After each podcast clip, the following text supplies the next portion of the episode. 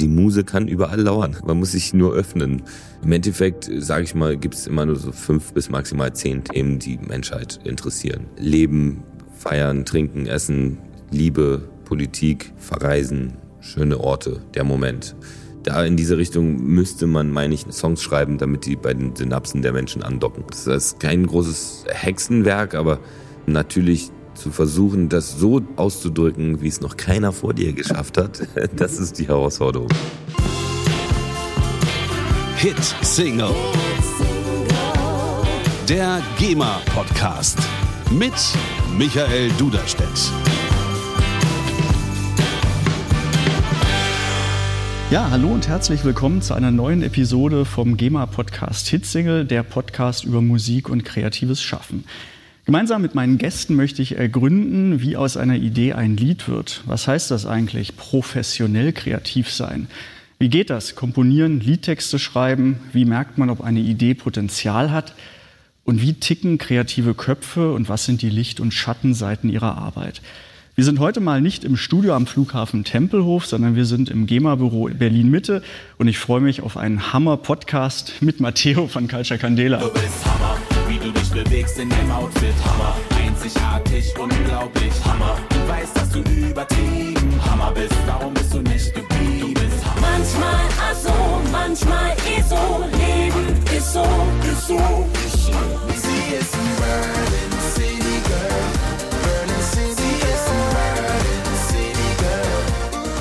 Hallo Matteo, schön, dass du da bist. Ja, vielen Dank für die Einladung. Ich finde, das ist auch der richtige Rahmen, das GEMA-Büro. Das ist äh, entsprechend meinem Status. Eigentlich schon, ne? So in den Schoß der Mutter. Jawohl. Zurück. Ähm, ja, super, dass du da bist. Äh, du, du warst auch fast pünktlich da. Äh, die angekündigte Viertelstunde später Oh Gott, war ein bisschen ausgedehnt, aber wir schieben es auf den verrückten Berliner Stadtverkehr, oder? Ähm, auch das, äh, allerdings ist der äh, heute und wie so oft bei mir leider nicht äh, dran schuld. Also der ist zwar katastrophal, aber ich habe so viel zu tun in letzter Zeit. Ähm, ich auch mein eigenes Label und meinen eigenen Verlag habe seit äh, Februar und ähm, ja, das ist äh, gerade, obwohl ich eigentlich um die Ecke bin, komme ich eigentlich gar nicht mehr weg aus meinem Office, aus meinem Headquarter. Naja. Headquarter äh, im Sinne von Studio oder wirklich Ja. Büro? Wir haben äh, ein wahnsinnig tolles Gebäude gefunden, schon Ende letzten Jahres, wo wir dann auch gleich äh, reingezogen sind. Da sind zwei Studios. Erster Stock, zweiter Stock ist äh, Meetingraum und Küche und so. Und im dritten Stock sind äh, Büros. Ihr habt jetzt auch gerade oder vor kurzer Zeit einen neuen Track veröffentlicht, die Ja. Nero. Und nächstes Jahr geht's dann auf Deutschland-Tour. Weiß ich gar nicht, Ja. auch andere Länder, aber auf wir, jeden Fall. Wir sind auch in Österreich. Genau, wir veröffentlichen jetzt auch äh, immer wieder äh, Tracks, weil es steht ähm, neues Release an, das zweite Best-of. Das heißt Besteste. Logischerweise, Natürlich, die- nicht? die Steigerung Ja, genau. Das ist da super superlativ. Und ähm, äh, da releasen wir vorab äh, vier Singles und jetzt kommt noch äh, eine und Dinero ist eine, eine Mhm. davon. Genau, da sind dann so 16 äh, Hits drauf aus den letzten 17 Jahren Mhm. und sechs neue Tracks. Du hast gesagt, du bist jetzt schon generell mega im Stress und gibt viel zu tun. Aber wie würdest du so eine Phase beschreiben? Tracks werden veröffentlicht, die, die Tour steht mehr oder weniger unmittelbar bevor. Ist es ein Stück weit Ruhe vor dem Sturm oder passiert jetzt erst recht der, der absolute Wahnsinn, bis es dann losgeht? Also mit der Tour, da beschäftige ich mich jetzt ehrlich gesagt äh, überhaupt noch gar nicht mit, außer dass wir schon äh, mit dem Stage Designer quasi die Bühne fürs nächste Jahr abgesegnet haben. Also geprobt äh, und so wird dann erst einen Monat vorher oder so. Aber ist das schon so, wie bei Sportlern, wenn die wissen, ich habe jetzt hier einen Wettkampf, Weltmeisterschaft, Olympische Spiele, ich trainiere, um auf den Punkt fit zu sein? Kann man das vergleichen mit dem, was ihr als Band macht, dass ihr genau wisst, vier, fünf Wochen bevor die Tour losgeht, dann müssen wir richtig trainieren und fit für den Tag zu sein? Es gibt viele Vergleiche zu Sportlern, finde ich, weil ich war auch mal Sportler, ich habe professionell Basketball gespielt und bei uns in der Band ist es ja auch eine Art ähm, Teamsport. Du musst aber wissen, bei Mannschaftsprofisportlern ist es so, dass man in der Saison eigentlich gar nicht so viel trainiert. Äh, man muss, und das ist auch bei uns so, man muss sich halt auf seine eigene Faust immer auch selbst fit halten. Also ich mache schon irgendwie ja jeden zweiten Tag Sport. Ähm, und äh, ja, je besser du vorbereitet bist auf eine Tour, desto besser ist auch der Ausgang Mhm. und das Vergnügen für alle Beteiligten. genau, für die, die zum Konzert kommen und für die, die auf der Bühne stehen. Ja, auf jeden Fall. Ich, ähm, cool, dass du es angesprochen hast, weil ich habe die Frage wieder innerlich gestrichen, weil ich dachte, das ist jetzt zu viel Richtung Sport. Aber genau dieser Bezug zum Mannschaftssport und Einzelsport. Jetzt bist du als Künstler auch solo tätig unterwegs mit dem, was du machst. Dann gibt es natürlich diese krasse Formation Culture Candela. Ist es da dann auch von Vorteil, dass du aus Mannschaftssport kommst und äh, für so eine Gruppe natürlich eher förderlich bist als der egoistische Einzelsportler? Ja, so definitiv. Also das ist ein Vorteil, da habe ich auch, ähm, muss ich sagen, beim Sport, weil ich das seitdem ich äh, zwölf bin, habe ich Basketball gespielt, spiele immer noch in so einer Altherrentruppe. Und ich muss sagen, das ist auf jeden Fall für die Sozialisierung Gold wert gewesen. Also ähm, mentale Stärke, irgendwie Social Skills, also Kompetenzen, wie man sich in der Gruppe verhält, habe ich auf jeden Fall sehr viel fürs Leben gelernt. Und es ist auch von Vorteil, wenn man zum Beispiel, wir sind ja, haben ja auch unterschiedliche Skills in der Band und wenn man die alle verbindet, kommt das Beste raus. Und genauso ist es bei einer Sportmannschaft. Und wenn du halt irgendwie zum Beispiel irgendwie sagst, ja, ja, das mache ich, das mache ich, und dann machst du aber nichts, so kriegst du in der Mannschaft Ärger und bei uns im Team auch. Ihr kommt nach außen sehr verschieden, sehr krass rüber. Ist das auch so? Seid ihr echt ein wilder Haufen, wo es wild zugeht oder mehr die Harmonie intern und das eben nach außen Ja. cool verkaufen? Also wild im Sinne von, äh, dass wir irgendwie so, keine Ahnung, irgendwie äh, Groupie, äh, Orgien, äh, Drogenmissbrauch und irgendwie Gangster-Attitüde. Damit haben wir ja überhaupt nichts zu tun mit diesen Sachen. Ähm, wild, wenn du sagst wild von wegen Energie, dann gebe ich dir recht. Das, Wir sind das war ja- es auch, darauf genau. wollte ich hinaus. Absolut. Also, Okay. Genau, nee, einfach dieses, die verschiedenen Charaktere eben, die, die vielen Sprachen, die vielen Einflüsse, wo du sagst, das ist jetzt nicht alles total homogen, Nee, erkennbar. nicht. das ist das es war nicht. mit wild Und das gemeint. ist ehrlich gesagt auch wie eine, sag ich mal, eine Ehe, die Ja. halt 17 Jahre lang schon hält. Äh, man muss sich echt anstrengen. Ja. Man muss da viel, viel arbeiten, gerade weil wir so unterschiedlich sind. Wir wurden ja unterschiedlich sozialisiert, haben auch teilweise unterschiedlichen Humor. Ähm, und äh, das ist immer so ein bisschen, also sagen wir mal so, ähm, alleine Songs zu schreiben ist natürlich viel leichter. Also kein Geheimnis, weil da musst du keine Kompromisse machen. Wenn du irgendwie einen super guten Song für die, für die Band machen willst, halt mit verschiedenen Menschen so, dann ist es schon eine Herausforderung. Gibt es einen Deal bei euch, dass nur die Sachen weiter verfolgt werden und vollendet werden, auf dem Album kommen, die allen gleichermaßen gefallen, wo sich alle wohlfühlen? Ja, so muss es sein. Ja. Also da gibt es auch ganz, ganz viele Diskussionen und hin und her, weil, also ich muss dir echt sagen, so, ich glaube, wir sind so die deutschen Tupacs, weil der hat doch nach seinem Tod irgendwie wurden dann irgendwie drei, vier Alben oder so veröffentlicht. Mhm. Ey, Alter, wir haben so viele Skizzen, also wir haben so viele Demos, jedes Mal, wenn wir irgendwas machen, Bloß die werden halt nicht weiterverfolgt, weil halt irgendwann ab einem Drittel oder ab der Hälfte dann halt irgendwie klar wird, ey, wir verrennen uns hier so. Aber da müsste man echt nochmal, vielleicht mache ich das mal eines Tages, die ganzen Dropbox-Archive durchforsten. Da schlummern bestimmt noch richtig gute Ideen. Die Frage stelle ich mir jedes Mal beim Ausmisten anderer Zusammenhang. Das ist ja auch gerade beim Kleiderschrank, wenn du sagst, okay, was habe ich jahrelang nicht mehr getragen? Ähm, Ich werde es wahrscheinlich nicht tragen. Das, das kann einfach raus. Ich brauche es nicht mehr. Kann man das vergleichen mit Musik? Dass Ideen, die irgendwann mal nicht mehr weiterverfolgt wurden, aus welchen Gründen auch immer, in der Dropbox schlummern und möglicherweise in fünf Jahren dann doch die Zeit reif ist und du sagst, das ist genau das Ding, was die jetzige Zeit braucht? Oder ist der Dropbox-Ordner mit dem alten Material dann irgendwann eher für Marie Kondo gedacht zum endgültigen Ausmisten? Ich kann dir sagen, ich gucke ab und zu schon rein und jetzt zum Beispiel werde ich einen Song veröffentlichen nächsten Monat. Also das ist jetzt ein, ein Solo-Ding von mir, ein Feature mit einem anderen Sänger. Der, den habe ich vor drei Jahren geschrieben. Eigentlich für jemand anderen. Und dann ist immer und immer wieder und dann habe ich jetzt andere Akkorde gefunden und den da so ummodelliert und ein bisschen angepasst und jetzt ist ein geiler Song draus geworden. Also war schon immer irgendwie gut, aber jetzt erblickt er das Licht der Welt. Und es gibt keine Regel. So, es ist, ich sag mal so, ein guter Song ist ein guter Song. Egal ob vor zehn Jahren oder in zehn Jahren.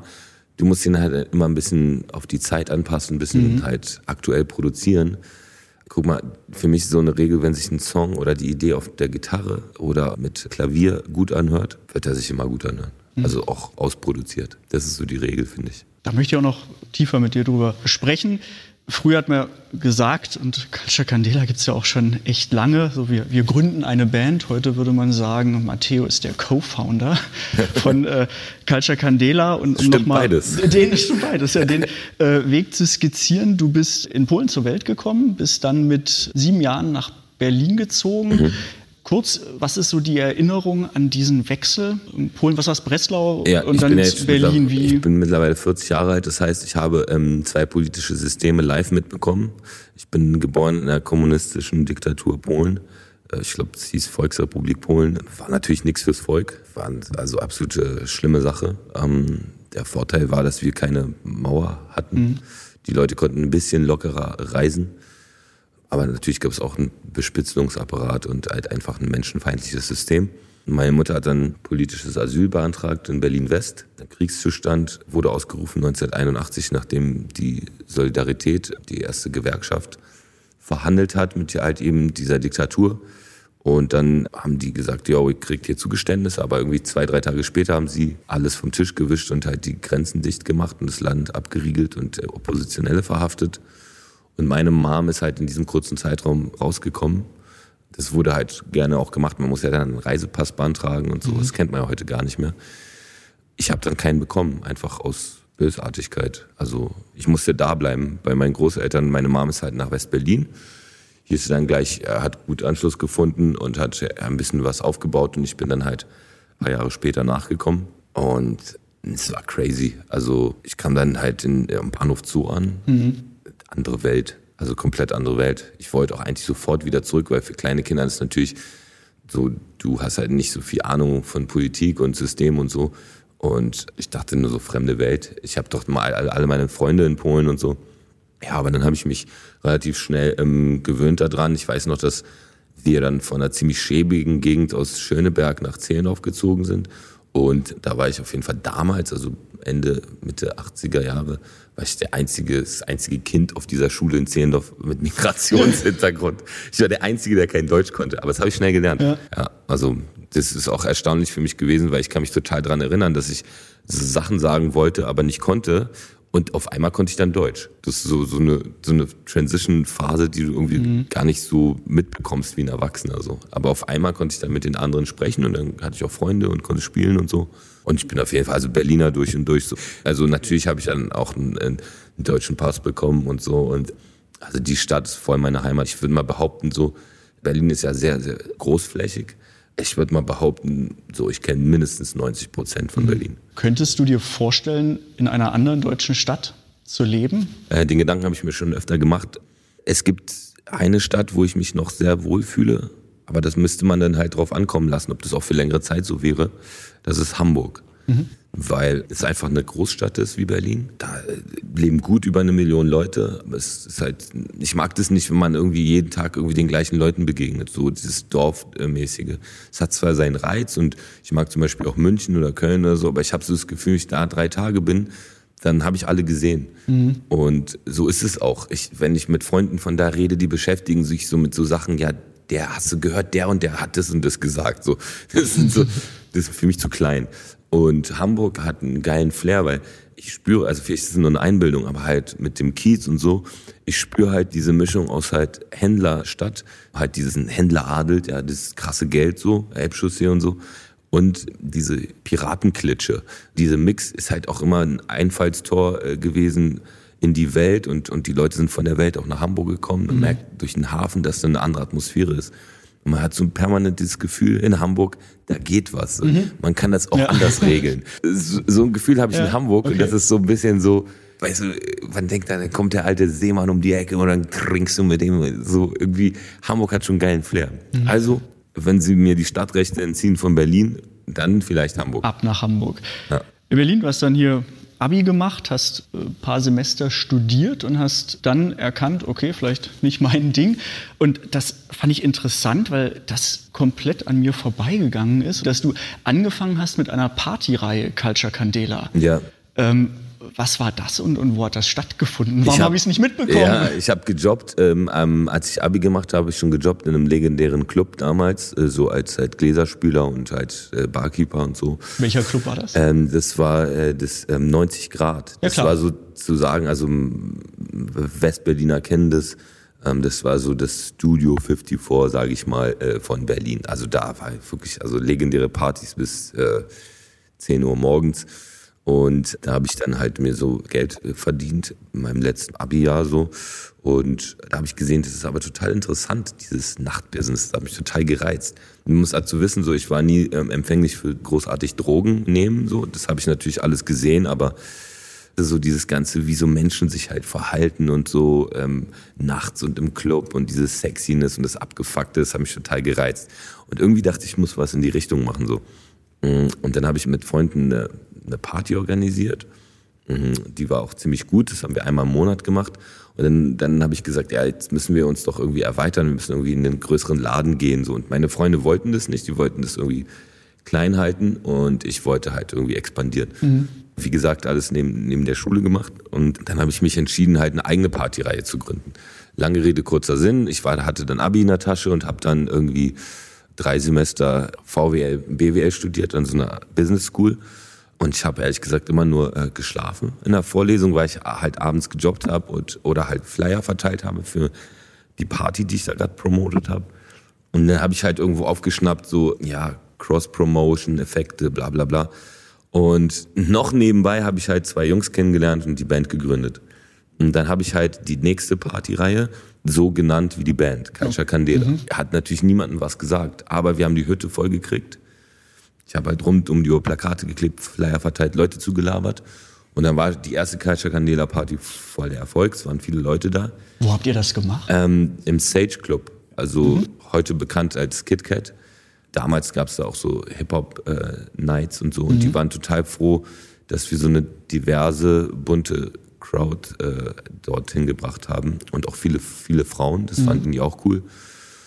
Wir sind dann da aufgetreten und die Leute haben sich gefragt, hä, was, was, wer ist denn das jetzt so? Und nach zwei, drei Mal, weil wir haben halt einmal im Monat diese Party gemacht, wir hatten dann immer Zeit, neue Songs zu schreiben und die dort auszuprobieren. Nach zwei, drei Mal hat man richtig gemerkt, dass die Leute gekommen sind, um sich den Live-Auftritt anzugucken. Es hat sich dann so ein kleiner Hype generiert. Und nach dreimal im Sage Club war der Club tatsächlich zu klein. Also wir mussten dann umziehen in den größeren Club. Und da kamen dann halt auf einmal auch Plattenfirmen, Verlage, diese ganze Business-Sache, von der wir nichts wussten. Und ja, dadurch, dass wir halt so einen Hype kreiert haben, konnten wir uns im Endeffekt auch aussuchen, wo und mit wem wir unsere ersten Verträge unterschreiben. Das war lange, lange vor äh, WhatsApp und Facebook und Internet. Alles so ein bisschen auch 2000 schwieriger, ja. 2001. zu organisieren, ja. 2001, 2002. Ich, das war so für mich wieder so dieser Moment, so wie schnell die Zeit vergeht und wie lange es euch gibt. Also, dass ihr jetzt volljährig werdet mit der Band im nächsten Jahr. Ja, richtig also, krass. äh, Echt eine, eine lange Zeit und auch eine lange Zeit immer präsent. Ich hatte damals so einen ähm, Roller, so eine Vespa und so ein permanent war ich bewaffnet halt mit einem Rucksack mit Flyern und Plakaten. Ne? Und ich hatte immer, das ist so ein Running Gag, weil mit Leute, die mich von damals kennen, die sagen immer, hey, Alter, ich weiß noch, du bist mit dem Kleistereimer zwischen den Füßen nach, bei Wind und Wetter durch die Gegend gefahren und hast halt Plakate geklebt. Und so war es auch. Ich hatte so einen richtigen Plan, so an welchem Tag, wo welcher Club ist. Und da stand ich immer. Ich stand immer zur gleichen Zeit vorm Laden und habe Flyer verteilt und die Leute eingeladen, um einfach diese Partys voll zu kriegen. Und ähm, irgendwann, in Berlin gibt es ja total viele Flächen zum Plakatieren. Es gibt auch vermietete Flächen, wo du halt für zahlen musst, damit du deine Plakate da hinhängst. Aber es gibt auch wilde Flächen. Und ich habe halt alle, wirklich alle wilden Flächen zuplakatiert. Aber sowas von schnell. Und irgendwann haben sich dann zwei, weil es machen ja Firmen, ne? die das, die das, äh, diese Plakate für Veranstalter kleben. Irgendwann haben sich diese zwei Top-Firmen gemeldet und, und wollten Frieden schließen und haben gesagt, dass sie meine Plakate mit verkleben umsonst, weil ich immer so schnell bin, dass ich deren Plakate überklebe. Da war gerade noch der Kleister von denen frisch, da kam meins schon drüber. Wenn das jemand gerade hört, die, die sich den Podcast gönnt, das ist alles total wirr. Aber irgendwann werde ich mal ein Buch schreiben, was was das alles erklärt. Guerilla-Marketing zur Anfangszeit. Nein, ich habe das alles vor Augen. Gut, vielleicht wäre ich äh, tick älter als du, aber zumindest auch hier in Berlin groß Ja. geworden und äh, die Clubs, die Namen habe ich. Äh, Es ist auch so ein Berliner Augen. Ding, Ja, diese, diese. Plakate Ja, überall. so. Ähm, es gibt halt in ordentlichen kleinen Städten gibt es das ja nicht. beschaulicher. Bist du heute auch noch derjenige, der, wenn es um Marketingstrategien geht, alle nervt und es immer besser weiß? Ja, muss so safe. und so und so gemacht werden. Ja, safe. Also nee, ich habe ja nicht im- immer recht so, aber ich habe auf jeden Fall immer sehr, sehr viele Einfälle, Mhm. die ähm, dann umgesetzt werden müssen. Ist es so, klingt ja mal so schlüssig, wenn man das so linear erzählt, dann also vielleicht auch ein Bruch mit Studium nicht weiter verfolgt, weil dann äh, das Arbeiten im Club angefangen hat, die Partyreihe. Ab wann hattest du einen Masterplan, dass du gemerkt hast, da will ich hin und dass möglicherweise auch die Veranstaltungen, jetzt die Party Nights, nur Mittel zum Zweck sind, weil der Fokus auf der Band und auf der Musik lag? Wann ist da der Groschen gefallen? Also ich wusste relativ früh, dass ich irgendwas mit, sag ich mal, Musik und Management machen will. Das war, das war tatsächlich mein Approach am Anfang. So dieses Organisieren, Party promoten, Marketing. Gar nicht mal Songwriter oder äh, Musiker oder auf der Bühne stehen. Ich wollte eigentlich so, ja, P. Diddy sein. Sagt vielleicht dem einen oder anderen was. Der Typ ist ein Phänomen, weil irgendwie keiner weiß so richtig, was der macht. Also der ist auf jeden Fall kein krasser Produzent und der ist auf jeden Fall kein krasser Songwriter, aber irgendwie ist der überall involviert und hat halt irgendwie voll die krassen Acts groß gemacht. Und ich dachte so, boah, und das auch noch mit Musik, die man damals geil fand, halt Hip-Hop und Urban R&B und so. Und ich so, boah, das, so, so will ich sein. Also ich weiß zwar nicht, was der macht, aber so will ich sein. Und deswegen so dieses Organisieren und so, das hat mir total Spaß gemacht. Und dass ich eigentlich nichts anderes mehr machen will, erstmal für die nächsten Jahre und voll davon überzeugt bin, das fing an, als ich die Jungs kennengelernt habe und wir die Band gegründet haben. Weil ich dachte so, das ist aber geil. Der eine kann Spanisch rappen, der andere ist ein Rastermann, der so eine krasse Stimme hat und so dieses Reggae Dancehall Ding mitbringt und ich bin so ein bisschen so, naja, so ein bisschen Hip-Hop halt. Und diese Mischung, die gab's halt so in Deutschland nicht. Und ähm, das waren eigentlich meine Lieblingsmusikrichtungen und ich dachte, ey, man muss das einfach alles kombinieren. So, das wird geil. Und vollends überzeugt war ich, als wir dann die ersten Partys geschmissen haben und ich gemerkt habe, was für eine Energie wir haben auf der Bühne und ähm, wie das bei den Leuten ankommt. Ähm, meine Mom macht ja seit 17 Jahren das Management. Die musste ich ja damals zu den ersten Partys äh, quasi hinschleifen und zwingen, dass sie sich das anguckt, weil sie meinte immer so, mach doch mal was Vernünftiges. Deswegen auch das Studium und so. Und ich meinte, ey, Mutti, du musst dir das unbedingt angucken, das wird richtig geil. So. Und sie hat sich das dann angeguckt, meinte auch so, ja, das wird richtig geil. Und dann hat sie halt angefangen auch ähm, zu helfen und hat es dann auch übernommen. Warst du dann die Jahre trotzdem noch mit Plan B unterwegs oder gibt es einen Plan B bei dir überhaupt? Nee. Nee. Volle Möhre Musik. Ja, also vor allen Dingen, also es gab so eine Zwischenphase von drei, vier Jahren, wo wir halt, weiß ich nicht, irgendwie, äh, also es soll jetzt nicht ähm, respektlos klingen, weil 1000 Euro sind eine Menge Geld, so, aber wir hatten halt dann jeder irgendwie 1000 Euro im Monat, ja, und da kommt man so gerade mal irgendwie über die Runden. Und da war so eine Phase dann, also entweder das kracht jetzt mal richtig oder wir müssen es vielleicht lassen so und Plan B einschlagen. Ja.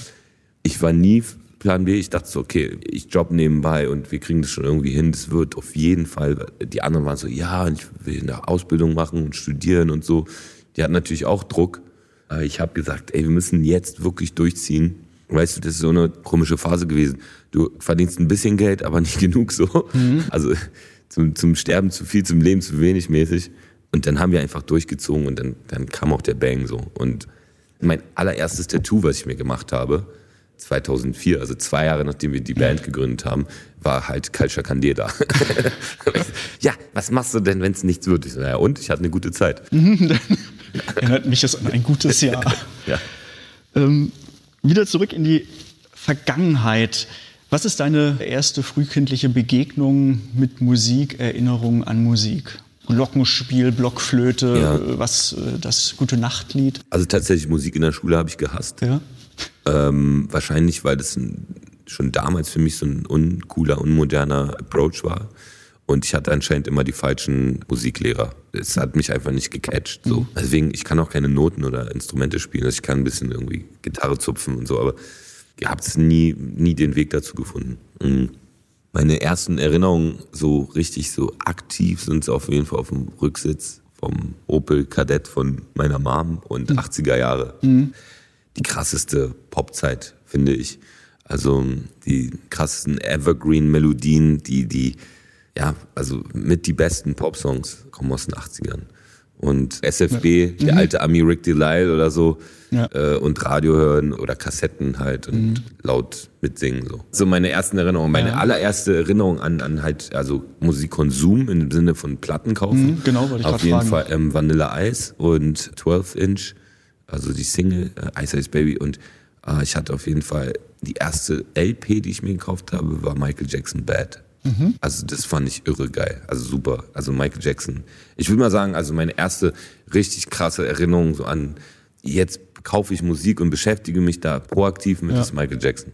Bei welchem Konzert warst du als erstes? Das ist jetzt auch äh, so Pop-Rock-Konzert, nicht, nicht Schulaufführung oder Kirchenkonzert, sondern so das Konzerterweckungserlebnis. Genau, ich wollte gerade sagen, ich war schon auf so Konzerten in so Jugendhäusern da. Man gehört, yo, da tritt da bis heute eine Bellagus Rambazamba, da kann man Bier trinken Ja. und so. Und das Witzige ist, das waren natürlich nicht meine ersten großen Konzerte, aber äh, diese kleine Anekdote erzähle ich. Das Witzige ist, dass Zehlendorf, ne, so ein vermeintlicher gutbürgerlicher Bezirk, also nicht vermeintlich, das ist auch so.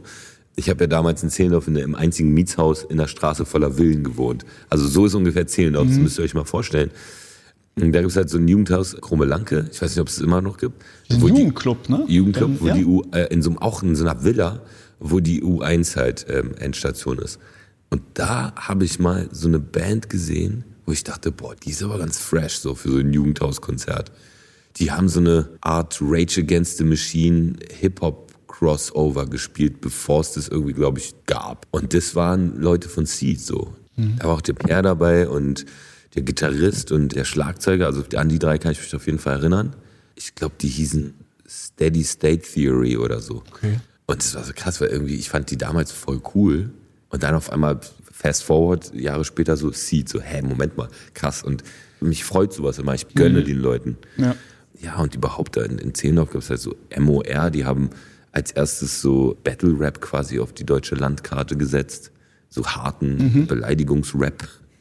Und da waren voll viele Prinz Porno, der hat eine Straße weiter gewohnt, Prinz Pi, irgendwie voll die Brutstätte von Kreativlingen war das da. Und mein erstes großes Konzert, an das ich mich erinnern kann, also ich habe so in kleineren Clubs immer so Punkbands geguckt, das fand ich immer ganz geil. Ich fand so dieses Pogo und Stage Diving fand ich cool.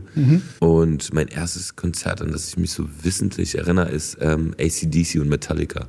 Okay, also dann die, Also so- die Rockschiene. Ja, so, weil Metallica ist für mich die größte Rockband aller Zeiten. Also Nothing Else Matters ist die krasseste Popballade für mich aller Zeiten. Ich weiß es nicht, ich habe so diese Popkonzerte und so Michael Jackson, wo ich das geil fand, hab, bin ich irgendwie nie hingegangen oder wurde nie mitgenommen, sagen wir mal so. Vielleicht konnte ich mir einfach die Karte von 300 D-Mark nicht leisten, Ja, ja. So, keine Ahnung, aber Metallica bin ich hingegangen. Also in der Waldbühne war das, glaube ich. ACDC und Metallica, das war so ein Doppel-Headliner-Ding. Bist du musikalisch dann auch der Schwamm, der sagt, ich saug alles auf Ja. und ich mache keine Grenzen? Ja. Also das ist ja jetzt, sagst hier Hip-Hop, Urban Style Ja. und, und Rock, Heavy Metal auf der anderen Seite, weiß nicht, auch Schlager. Gibt es irgendwas, bei, bei dem du sagst, das ist jetzt so gar nicht meins? Ja, genau. Ich höre ganz, ganz viel Musik. Ich finde, das ist auch eine Aufgabe von Musikschaffenden, auch sich mit Musik zu beschäftigen, mit allen Spielarten. Gewisse Abwandlung von Techno und Mhm. äh, Heavy Metal und, sage ich mal, grob Volksmusik sind nicht ganz mein Ding. Aber sonst, sonst fast alles. Jetzt äh, wieder in die Gegenwart zurück. Gehst du auch noch zu Konzerten gerne von anderen? Ja. Ja. mittlerweile ist es ganz schwierig geworden, weil ich einen ganz anderen Blick auf Konzerte habe. Das ist für mich nicht mehr so, ich stehe jetzt, ich will in die erste Reihe und Stage Diving und Pogo und äh, ich bin total excited und krieg Gänsehaut, weil ich bin Fan von denen, die da kommen. Ähm, sondern das ist ziemlich, also mit mir auf Konzerte zu gehen, ist total anstrengend, weil ich stelle mich dann immer dahin, wo es den besten Sound gibt. Also hinten, Mitte beim FOH, also beim Soundmann mit dem Mixer dann, der ja. mit dem, mit dem Pult da steht. Und ich stehe da ganz still und bewege mich nicht, weil ich gucke mir an, was die machen und seziere das. Also analysiere die Show und also es ist kein Vergnügen mit mir heutzutage. Genau. heutzutage Nehmt den nicht mit. Nee, meistens, wenn, ich, wenn mich was interessiert, so Ja. wenn ich was ähm, sehen will, wo ich denke, oh, da könnte wir echt ähm, Bühnenshow-mäßig was Neues abgehen. So, Ja. Dann lasse ich mich auf die Liste setzen von unserer ähm, Booking-Agentur und dann gehe ich da hin und weg mich Mhm. Eineinhalb Stunden nicht. Daniel von Glasperlenspiel, der war auch bei einer Episode im Podcast dabei, der hat Ja. auch Ähnliches berichtet. Er meinte, er geht gerne äh, zu Konzerten, aber er ist dann schon so am Abscannen und wie sieht die Bühne aus, wie ist die Lightshow, was Voll. machen die, um dann immer zu gucken, okay, was können wir vielleicht Ja. für sich übernehmen und was passt ins eigene Programm. Also dann sehr analytisch auch wieder. Absolut. Welche Lieder, die nicht von dir kommen, hättest du gerne komponiert? Ähm, ich finde, es gibt sehr, sehr geile runde Lieder von sowohl von den Melodien als auch von der Produktion als auch vom Songwriting, wo ich so sage, boah, die hätte ich gern geschrieben. Das ist definitiv in den letzten Jahren ähm, Bye Bye, die Unplugged-Version von Crow, weil das einfach ein total schöner Song ist, der so Sinn macht. Das kennt jeder, dass man halt jemanden sieht, also sage ich mal jetzt jemand, der einem gefällt, auf der Straße, man traut sich den nicht anzusprechen, aus welchen Gründen auch immer. Und dann ist derjenige oder diejenige weg. Und das ist halt dieses Lied über die verpassten Gelegenheiten, so dass man sich nie, eventuell nicht zweimal sieht im Leben so. Für alle die, die das Lied jetzt nicht sofort im Ohr haben, wir hören einfach mal ganz kurz rein. Bye Bye von Crow, das klingt so. Bye, bye, bye, bye, meine Liebe des Lebens. Ja, wir beide werden uns nie wiedersehen. Kann schon sein, dass man sich im Leben zweimal begegnet. Dass beim zweiten Mal dann einfach zu spät ist.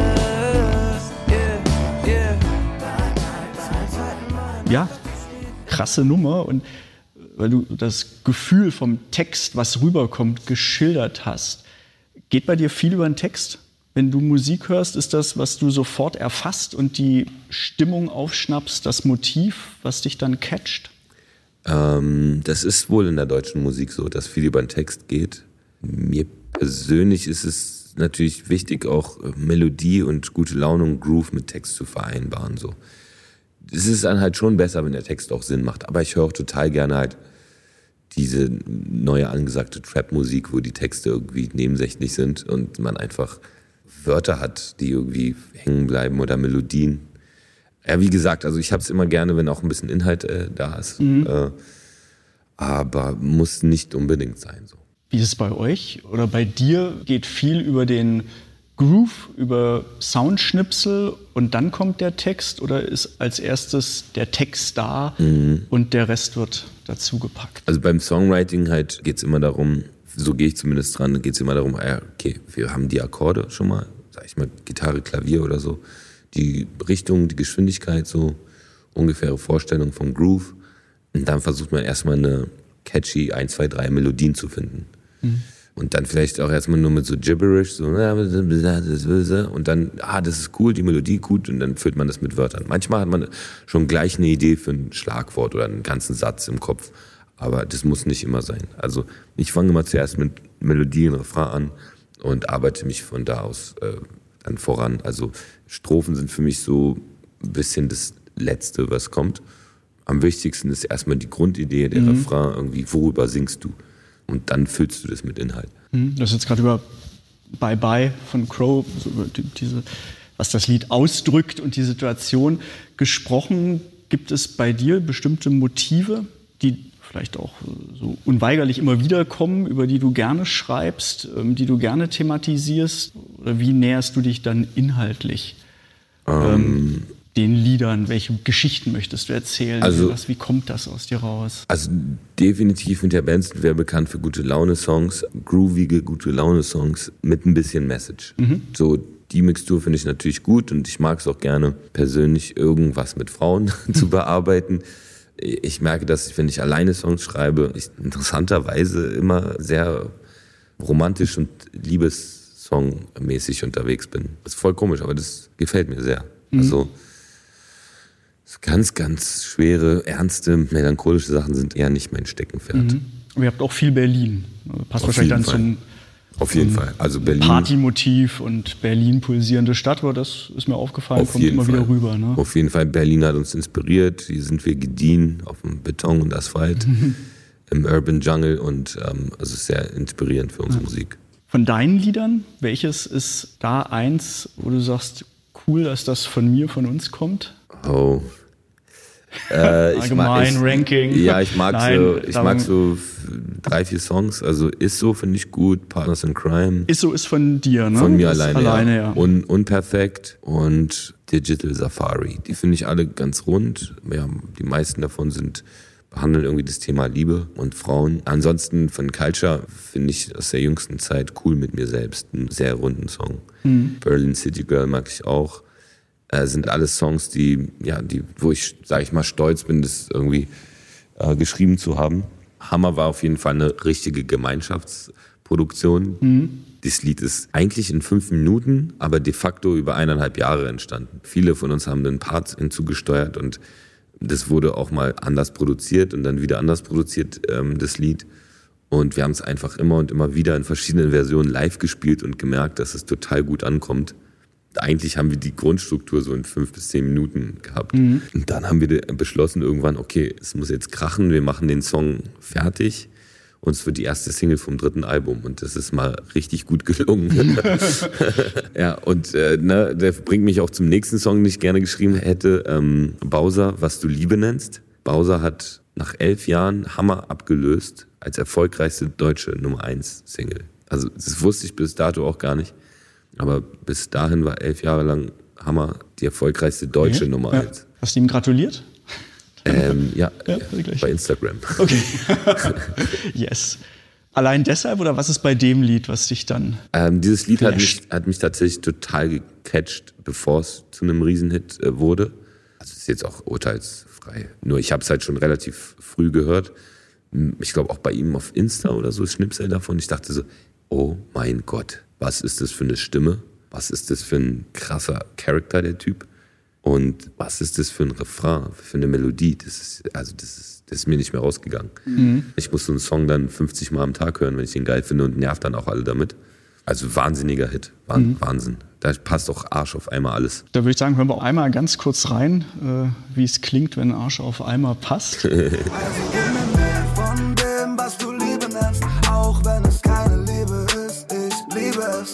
Zu vergessen, was war. Ich pack mein Herz bei dir heute Nacht, heute Nacht, Baby. Hey. Ja, krasse Nummer, da kann ich mich auch sehr gut dran erinnern, als ich das zum ersten Mal gehört habe, als das rauskam, dass es so ein Ding ist und das passiert bei mir zumindest so immer mal wieder, dass es dann Lieder gibt, die einem auffallen, weil man das Gefühl hat, irgendwas ist hier anders. Also dieser Magic Moment, dass man sagt, das ähm, erreicht mich. Auf jeden Fall. Nicht als einer, der es machen könnte, aber sondern als reiner Musikfreak und Hörer, dann war das auch ein Lied, das mich sehr angesprochen hat. Aber bei euch genauso. Und das ist ja so mit Hammer, ja, gehen wahrscheinlich alle gleich ab und alle singen mit und sagst, okay, Fall. keine Frage mehr. Also da kamen mehrere Komponenten zusammen bei Hammer, dass es einfach ziemlich schnell ging und rund war. Das ist schon immer ein gutes Zeichen. Dieses Wort, ehrlich gesagt, das haben wir gar nicht so einkalkuliert, dass es so in der deutschen Sprache generationsübergreifend fest verankert ist. Das haben wir wirklich nicht geplant. Aber gut, dass wir es gemacht haben. Weil, kennst du das, wenn man ein bestimmtes Auto zum Beispiel fährt? Und auf einmal sieht man halt andere, die auch dieses Auto fahren. Also diese Marke. Das fällt einem halt, wenn man nicht dieses Auto fährt, fällt einem das nicht so auf. Und genauso war es mit Hammer, als wir das dann hatten, da ist mir aufgefallen, dass jeder Zweite irgendwie Hammer sagt am Tag. Ist ja voll der Hammer, ist ja hammermäßig und so weiter. Und dann so, boah, Alter, wir könnten hier echt einen krassen Hit am Start haben. Und dann, so war das dann auch. dann, dann kam Hammer. Wir hören auch noch die Lieder, die du genannt hast, äh, eins davon mal rein. Haben auch schon ein Stück weit über kreativen Prozess und so gesprochen, aber noch mal ein bisschen da tiefer rein äh, über Kreativität allgemein reden. Ist das ein Thema, mit dem du dich auseinandersetzt oder hast du die Frage mal für dich beantwortet, was ist Kreativität und bin ich ein kreativer Typ? Nee. Also du, du machst halt, was du machst. Ja, ich habe ich ehrlich gesagt mir Ja. noch nie diesen Gedanken gemacht. Und bist du ein strukturierter Mensch oder ein Chaot? Wenn man jetzt sagt, ihr produziert oder ihr kreiert Lieder, ihr produziert die, die müssen ja dann auch irgendwann fertig sein und veröffentlicht werden, auf eine Platte kommen. Ist das dann so ein strukturierter Prozess, bei dem ihr auch wisst, am Ende einer Zeitspanne müssen zehn Lieder fertig sein und das ist jetzt die Aufgabe? Oder passiert das eher so im Vorbeigehen und ein bisschen hier, ein bisschen da? Nee, also im Vorbeigehen würde nichts passieren. Die Struktur muss schon auch immer sein. Man muss natürlich auch immer Kreativität Freiräume lassen. Man kann gewisse Sachen auch nicht erzwingen und muss sie dann auch mal weglegen. Aber Struktur muss definitiv sein. Also wir haben ja Deadlines einzuhalten. Gut, die können auch geschoben werden und so, aber da hängen ja auch andere Leute dran und Promo-Prozesse und so weiter und so fort. Also Struktur muss definitiv sein. Und wenn man sagt, so zehn oder zwölf Lieder kommen auf dem Album so, dann ist ja die Marschrichtung schon klar. Also Ist dein Jahr immer durchgetaktet? ja, Dass du gezielt dir Zeit nimmst für kreatives Kreieren, Nachdenken, Ja.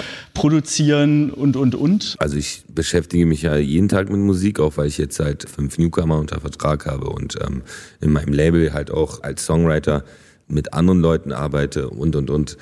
Ich bin sehr oft kreativ äh, unterwegs in der Woche in verschiedensten Konstellationen und das gefällt mir total. Also ich will eigentlich gar nichts äh, anderes mehr machen. Man muss mich da auch irgendwie rausziehen, rausprügeln aus, aus, aus meiner Firma, aus dem Studio. Was sind Quellen der Inspiration für dich, vielleicht jenseits der Musik an sich? Wenn du so durch die Stadt gehst, an welcher Ecke und wo lauert der nächste Song, die nächste Idee? Was? Kann überall lauern, kann überall lauern. Manchmal irgendwie, wenn ich im Restaurant sitze und jemand sagt was am Nebentisch laut und dann ist der eine Satz so interessant, so, dann schreibe ich mir das sofort auf. Manchmal bin ich im Club oder so und höre dann einen Beat, wo ich dann aber eine andere Melodie drauf höre. Dann spreche ich das ein in mein Handy. Also ich sag mal so, die Muse kann überall lauern. Man muss sich nur öffnen. So die Mischung aus abgefuckt und stylisch ist natürlich auch immer inspirierend. So. Im Endeffekt, sage ich mal, gibt es immer nur so fünf bis maximal zehn Themen, die Menschheit interessieren. Leben, feiern, trinken, essen, Liebe, äh, Politik, Verreisen, schöne Orte, der Moment. So. Also da muss man andocken. Da in diese Richtung müsste man, meine ich, Songs schreiben, damit die bei den Synapsen der Menschen andocken. Das ist kein großes Hexenwerk, aber natürlich zu versuchen, das so auszudrücken, wie es noch keiner vor dir geschafft hat, das ist die Herausforderung. Wer sind in deinem Umfeld die ersten, mit denen du Lieder austauscht? Menschen, die keine Ahnung von Musik haben. Echt? Ja, ist ganz wichtig. Also sprich, meine Mom oder Freundin oder halt Leute, die Wie ungerecht. Mom hat keine Ahnung von Musik. Nee, also von- Nicht, aber ich weiß jetzt so, äh, vom ne? professionellen Musikmachen. Genau, ne, ja. also das ist der beste Indikator, weil man muss sich auch immer Leuten öffnen, die nicht in dieser Blase drin sind, um zu gucken, wie der Song quasi bei Otto Normalkonsumenten ankommt. Natürlich muss ich in erster Linie das, was ich da mache, gut finden, aber wenn ich was gut finde, dann zeige ich das immer unbeteiligten Leuten, die nicht in der Branche sind. Wie die darauf reagieren, finde ich immens wichtig. Also ich merke dann immer gleich, wenn es gut ist, anhand der Reaktion. Ja. So in den ersten Sekunden. Wenn ich dann ganz stolz bin auf irgendwelche Formulierungen und Metaphern und Text und, und hast du auf den Text gehört und, und wie fandst du den? Ja, gut. da, da weiß ich, okay, scheißegal. Muss man nicht machen.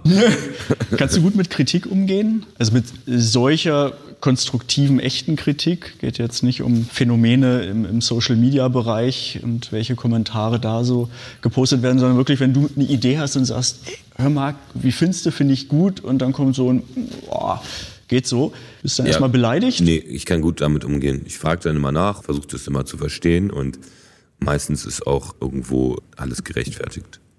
Wenn uns jetzt welche zuhören, die den Weg, den du ja schon ein paar Jahre gegangen bist und auch weiter gehen möchtest, auch gehen möchten, hast du irgendwie Tipps parat? Es gibt ja jetzt nicht die Erfolgsformel für die Hitsingle oder für die Art und Weise, wie man Lieder rausbringt und professionell tätig sein kann. Da muss jeder seinen eigenen Weg gehen. Aber was ist so für dich, wenn du zurückblickst, eine Sache, die es wert wäre, anderen auf den Weg zu geben?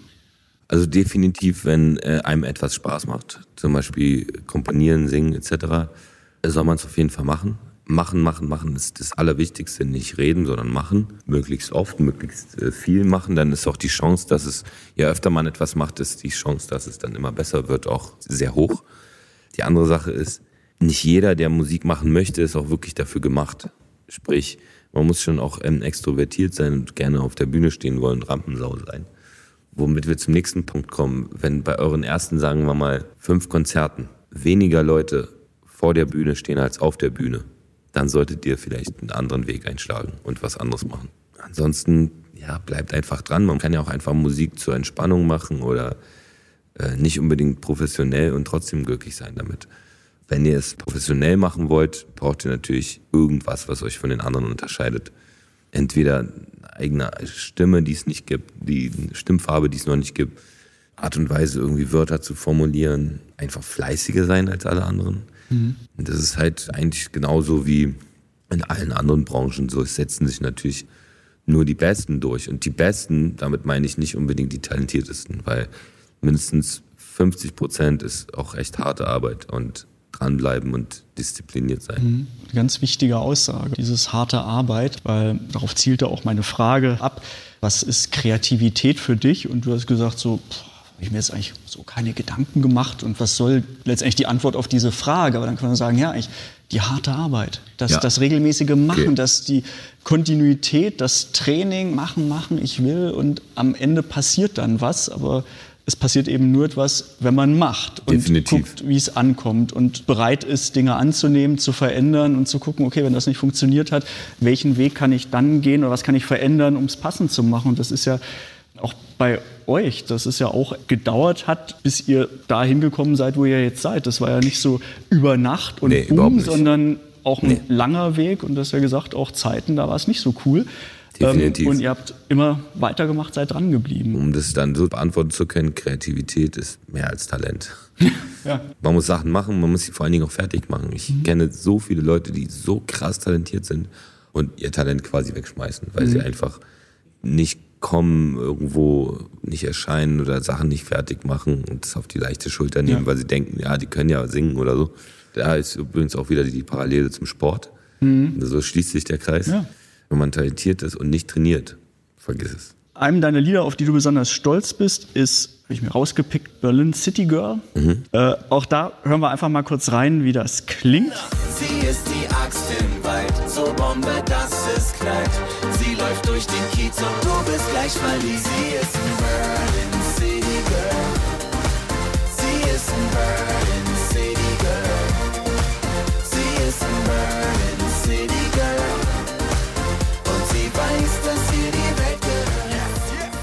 Was ist die Geschichte zu dem Lied?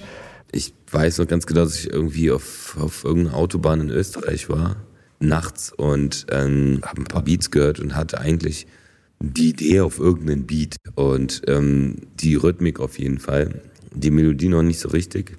Und dann haben wir das in Berlin nochmal neu gemacht, weil ich, ich habe die anderen einfach davon überzeugt, dass es doch diesen Typus von Frau gibt, diese Göre, wie man sagt, diese Berliner Göre, äh, so, die halt einfach irgendwie stylisch und frech zugleich ist, so dieses einfach selbstbewusst Auftreten hat, irgendwie eine freche Schnauze. Und das ist so dieses Idealbild so von einem Berliner Mädchen. Und das haben wir dann halt auf modern und neu und jetzt gemacht und es ist auch ein Riesenhit geworden. Platin auf jeden Fall. Und es ist meine Lieblingslieder, weil ich auch die Texte da auch so Arsch auf einmal finde, wie das halt Frauen beschreibt, dass sich Frauen auch total gut damit selbst identifizieren können. Das finde ich gut. Am Ende werden auch die anderen, die Frauen, Mädchen aus anderen Städten gefeatured. War das ein Zugeständnis? Das Ähm, ist zum Schluss ist ja mit ja, das- Hamburg und genau. alle und, und Wuppertal hat mich auch gefreut. Der Bezug zu Wuppertal.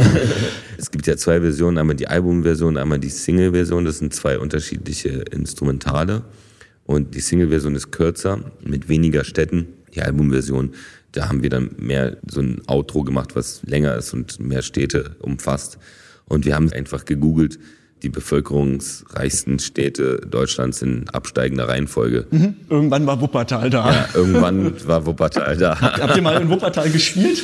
Ja, safe. Ja. Ja. Sehr gut. Ich habe noch ganz kurz, weil auch mit dem Blick äh, auf die Uhr, ich weiß, dass du schon weiterziehen musst. Ich habe mir Mhm. ein paar Wörter, die ich markant fand, aus dem Text rausgeschrieben, habe das hier in unseren kleinen Lostopf getan Ja. und jetzt nicht zum Songwriting an sich, da gibt es Fragen dazu und äh, Ja. vielleicht schaffen wir es noch, dass du irgendwie zwei, drei ziehst und wir einfach mal Frage-Antwort kurz Ich ziehe durchgehen. ein, ich zieh einen Zettel und da Genau. steht folgendes drauf. Schrebergarten.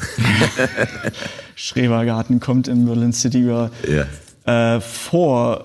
Äh, jetzt kann man auch vielleicht sagen, okay, was bin ich für eine komische Nase mit meinen Assoziationen? Bei Schrebergarten fiel mir da ein, ähm, welches ist deine spießigste Eigenschaft? Wenn man jetzt gesetzt nimmt, dass äh, Schrebergarten haben spießig sein sollte, aber nein, das ist die Frage. Bist du irgendwo auch ein Spießer? In meinem Kleiderschrank ist alles sehr, sehr ordentlich gefaltet und nach Farben sortiert.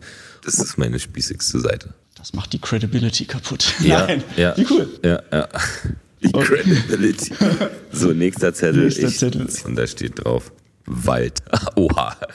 Weil ja, du hast es schon angesprochen, äh, Wald, Joggen im Wald, ähm, körperlich fit sein. Was machst du, um dich körperlich fit zu halten? Ja, ich gehe dreimal die Woche mindestens zum Fitness. Dazwischen einmal die Woche äh, noch zum Basketball und wenn ich es schaffe, zwischendurch noch joggen. Also ich bin auf jeden Fall sportlich aktiv und achte auf meine Ernährung. Ist es anstrengender, die Konzerte heutzutage als noch vor 15 Jahren? Ähm, ja, Körperlich. Ja. Der Rücken zwickt.